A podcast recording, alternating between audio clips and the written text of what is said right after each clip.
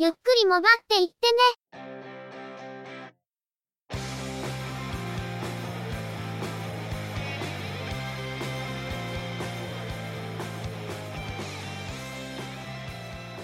モバイル、通信、IT 関連のニュースや話題などを取り上げて、中の人なりの意見や感想を述べてみたり、製品レビューまがいのことをしてみたり、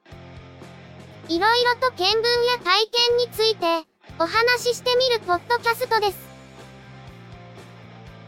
ゆくもばのおしゃべりは、合成音声でお送りしています。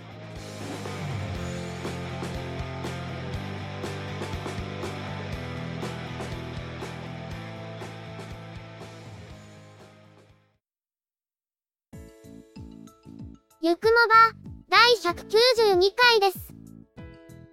お届けいたしますのは、ネタを探してくるのが、中の人。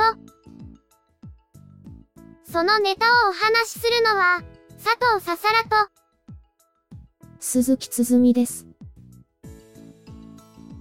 新春の雰囲気から、徐々に通常モードに戻りつつありますけど、世間では CPU アーキテクチャの不具合による脆弱性で大騒ぎといった感じですね。メルトダウンやスペクトラと呼ばれる脆弱性について、詳細はニュースサイトや他のポッドキャストでも解説されていると思いますので割愛しますが、スペクトラではインテル製の CPU だけではなくて、AMD や ARM のプロセッサでも影響があるということらしいですね。様々な OS やドライバーで、脆弱性対策のアップデートが配信されていますが、対策によって性能が若干低下する可能性があるという話もあって、混乱が続いている感じです。およそ10年ほど前の製品から影響するということで、対象になるハードウェアが多く、対策を取ろうにも手が回らないという感じになっているのでしょうか。何にせよ、一日も早く収束してほしいですね。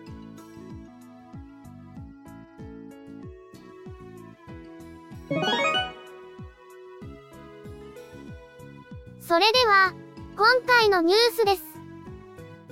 KDDI と沖縄セルラーは、2018年春モデルとして、スマートフォン3機種、フィーチャーフォン1機種、タブレット2機種、モバイル Wi-Fi ルーター1機種の計7機種を発表しました。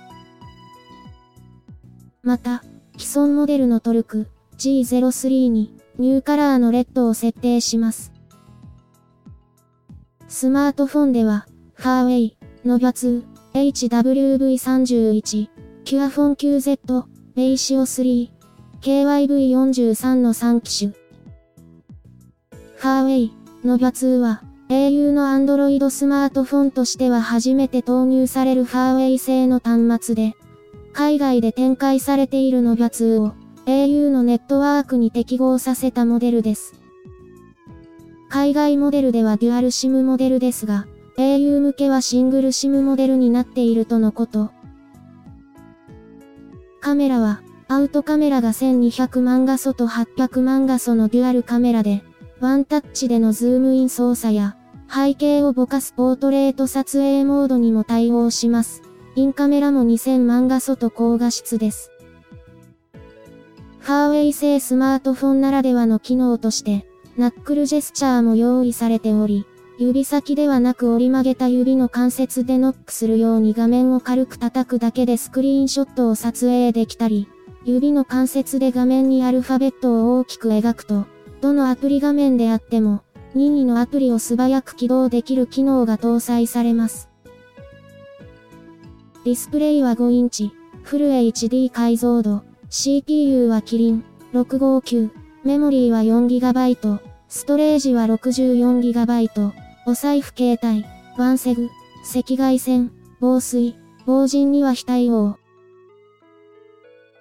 Qua phone QZ は京セラ製。スマートフォン初心者を意識した au オリジナルブランドの Qua phone シリーズの最新モデルです。今回はデザイン性に着目し、4つのカラーバリエーションを設定しています。各カラーで本体側面の配色も変えて、どの角度から見てもツートンが映える外観とし、毎日持ち歩くステーショナリーのような楽しさのある色合いとデザインに仕上げたとのこと。文具メーカーのデルフォニックスと協力し、人気のメモ帳、ロルバーンとコラボレーションしたフリップケースも用意します。エントリー層に向けた端末シリーズということもあり、従来はやや高い年齢層をターゲットユーザーとして想定していましたが、今回は30代から40代を想定しており、やや若いユーザーも含めた幅広い層を狙っているとのこと。このため、ハードウェアスペックも従来より底上げをしているとのことです。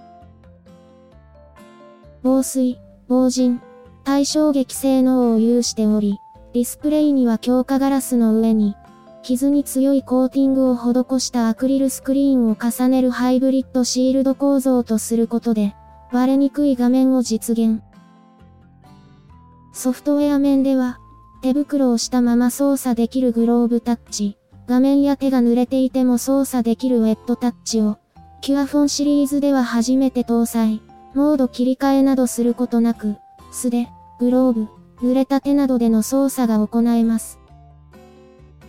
ディスプレイは5インチ、フル HD 解像度、CPU は Snapdragon 430、メモリーは 3GB、ストレージは 32GB、アウトカメラは1300万画素、インカメラは500万画素、アウトカメラは増面位操作オートフォーカスと HDR 撮影をサポートします。下り最大 150Mbps の LTE 通信と YMAX2 プラスでの通信に対応しますが、キャリアアグリゲーションは非対応。また、お財布携帯や NFC、ワンセグ、フルセグ、赤外線通信は非対応です。レイシオ3、KYV43 は京セラ製、主にシニア層などスマートフォンの初心者に向けたモデルです。スマートフォンがいつも通り使えないなどの問題を解決する手段として、パッケージには診断アプリを起動させるカード、かざして診断カードが同梱されており、これにスマートフォンの背面をかざすことで診断機能を利用できるとのこと。診断アプリ、スマホの健康診断は、初期状態から変更された設定を検出するもので、例えば、着信音が鳴らなくなってしまったという問題に対し、マナーモードの設定を解除するといった設定変更を行うというものです。先代モデルから引き続き、背面のカメラにはスライド式のカバーを装備し、カバーを開けると自動的にカメラが起動するようになっています。ディスプレイは5インチ、フル HD 解像度、CPU は、スナップドラゴン430、メモリーは 3GB、ストレージは 32GB、アウトカメラは1300万画素、インカメラは500万画素。防水、防塵、ワンセグ、赤外線通信に対応。NFC は情報取得とリンクのみに対応し、お財布携帯は非対応です。カーウィが初めて au 向けのスマートフォンを投入しましたが、シムロックフリーモデルでもおなじみのノバシリーズの最新モデル、ノバ2を投入してきました。また、ライト層向けにはキュアフォンシリーズの最新モデルと、レイシオの最新モデルを投入。ハードウェアコンポーネントのレベルでは姉妹機と言ってもいいのではないかと思いますが、キュアフォン QZ は、従来のシニア向け一辺倒な感じから、30代から40代のユーザーも視野に入れることで、これまでとは大きく路線を変えてきた感じもありますね。フィーチャーフォンとしては、小学校低学年以下の子供に向けたモデル、マモリーノ4を投入します。携帯電話型のマモリーノとしては5年ぶり、タッチ操作への要望も多いとのことで、タッチパネルを搭載し、タッチ操作に対応しました。携帯電話型の先代モデルと比較すると、4G LTE とボルテに対応したことで、音声通話の品質が向上。ただし 3G と E メールに非対応となり、メッセージは SMS のみになっています。また、直前のモデルとなるマモリーノウォッチと比較すると、ココセコムへの対応や、ウォッチ端末型から携帯電話型になったことで、子供でも無理なく利用できるようになったとのこと。タブレットの2機種はいずれも Qua tab シリーズ、10インチのキュアタブ QZ10 と、8インチのキュアタブ QZ8 の2機種となっています。なお、製造メーカーは先代までの LG エレクトロニクスから、京セラに変更されました。 Qua tab QZ10、KYT33 は、主にリビングやキッチンなどでの利用を想定したタブレットで、インテリアに調和する落ち着いたカラーバリエーションが採用されています。ワンセグ、フルセグに対応し、外部メモリーへ最大32時間のフルセグでの録画をサポート。さらに前面の両サイドにステレオスピーカーを備え、動画視聴時に、好きな場所でいつでも、より迫力のある音でテレビ番組を楽しめるとのこと。ディスプレイは10.1インチ、WUXGA 解像度、CPU はスナップドラゴン。625、メモリーは 3GB、ストレージは 32GB、アウトカメラは1300万画素、インカメラは500万画素。キュアタブ QZ8 は、持ち運んで使うシーンを想定し、ポップなカラーを採用。キュアタブ QZ10 との違いは、テレビとキャリアアグリゲーションに非対応、一部機能も搭載しません。ディスプレイは8インチ、WUXGA 解像度、CPU はスナップドラゴン。430、メモリーは 3GB、ストレージは 32GB、アウトカメラは1300万画素、インカメラは500万画素。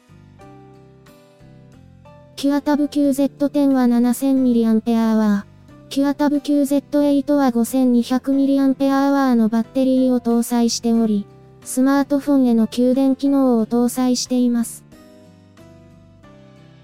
モバイル Wi-Fi ルーターは、ファーウェイ製のスピード Wi-Fi Next W05。4x4 枚元3波キャリアアグリゲーション 256QAM をサポートし、通信速度は下り最大 708Mbps、上りも、アップリンクキャリアアグリゲーションと 64QAM をサポートすることで、最大 75Mbps に対応します。これまで利用していたモバイル Wi-Fi ルーターの SSID や暗号化キーなどの情報をコピーできる引っ越し機能を用意しており、WPS 接続に対応したルーターであれば、au のモバイル Wi-Fi ルーター以外からも設定をコピーすることができます。子供向けの携帯電話、マモリーノの最新モデルが投入されたほか、キュアタブシリーズも従来のホワイト基調のデザインから、随分とカラフルになりました。キュアタブもキュアフォン同様、スペック面が心細いという印象がありましたが、今回底上げされて、これまでと比較するとかなりパワフルになっています。最近の au の製品を見ていると、スマートフォン初心者やシニア向けを重視しているように感じられますが、これはこうしたユーザーが MVNO などに流出しないように、囲い込みをしようとしているのでしょうか。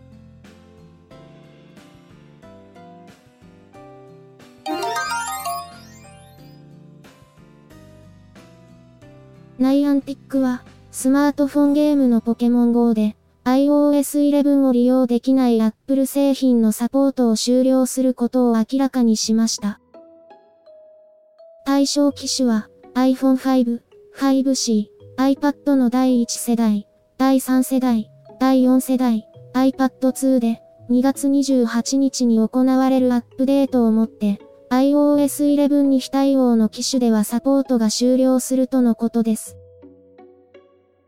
アカウントが削除されるわけではないので、これらの機種を使っているユーザーでも、推奨機種に乗り換えることで引き続きプレイできるとのことです。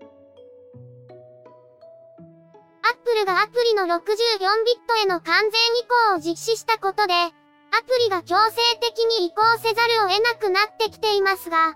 それとは別に、サポートする OS のバージョンを絞るという動きがあります。iOS 10より前のバージョンをサポート外にするというベンダーはいくつかあるようですが、iOS 11未満を一気に対象外にするのは、結構思い切ったように感じます。ポケモン GO をプレイするために、iPhone 5や iPhone 5C を使っていた人には厳しいニュースですが、これも仕方ないところでしょうか？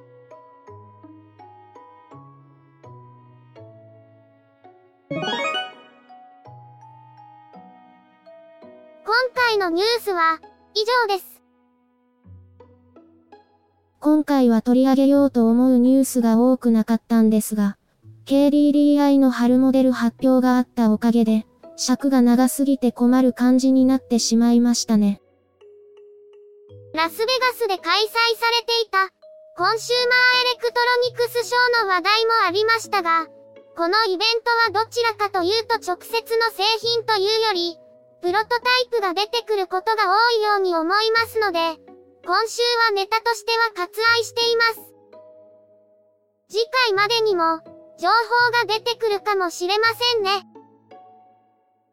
中の人がネタの収集をサボらなければ、来週はもう少し取り上げるニュースが多くなるでしょうね。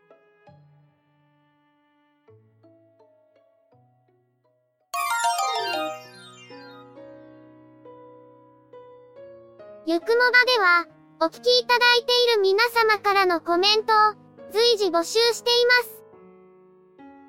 iTunes や iOS のポッドキャストアプリからのコメント投稿、Twitter のアカウントへのリプライやハッシュタグをつけたツイート、配信ブログ、告知ブログへのコメントなど、いくつかコメントをいただける手段を用意しています。Twitter のアカウントは、yukumoba、ハッシュタグは、シャープ yukumoba です。配信ブログはショーノートに URL を掲載していますが、告知ブログ、ゆっくりもばっていってね。 After the Podcast では、配信の通知のほか、ごく稀にですが、配信に載せられない話や、何かしらゆくもばに関連した記事の投稿がされることもありますね。いずれの方法でいただいたコメントも、中の人は必ず目を通していますが、いただいたコメントについては、ゆくもばの中でご紹介させていただきたいと思っています。内容についてのご意見やご感想、あるいは個人的な体験談など、どうぞお気軽にお寄せください。このほか、YouTube に中の人が動画を公開したりもしているんですけど、チャンネル登録やいいね評価、コメントをいただけると、中の人は喜んでアウトプットが増えるかもしれません。チャンネルやプレイリストへのリンクは、ショーノートをご覧ください。それでは、今回はこの辺りで失礼させていただきます。また次回。皆様のお耳にかかれますように。ゆっくりもばっていってねは、合成音声の制作に、チェビオ、クリエイティブスタジオを使用しています。構成、編集、その他もろもろ一切が地裁、中の人、AKA、ハイマウント。声は主に、佐藤ささらと、鈴木つづみでお送りいたしました。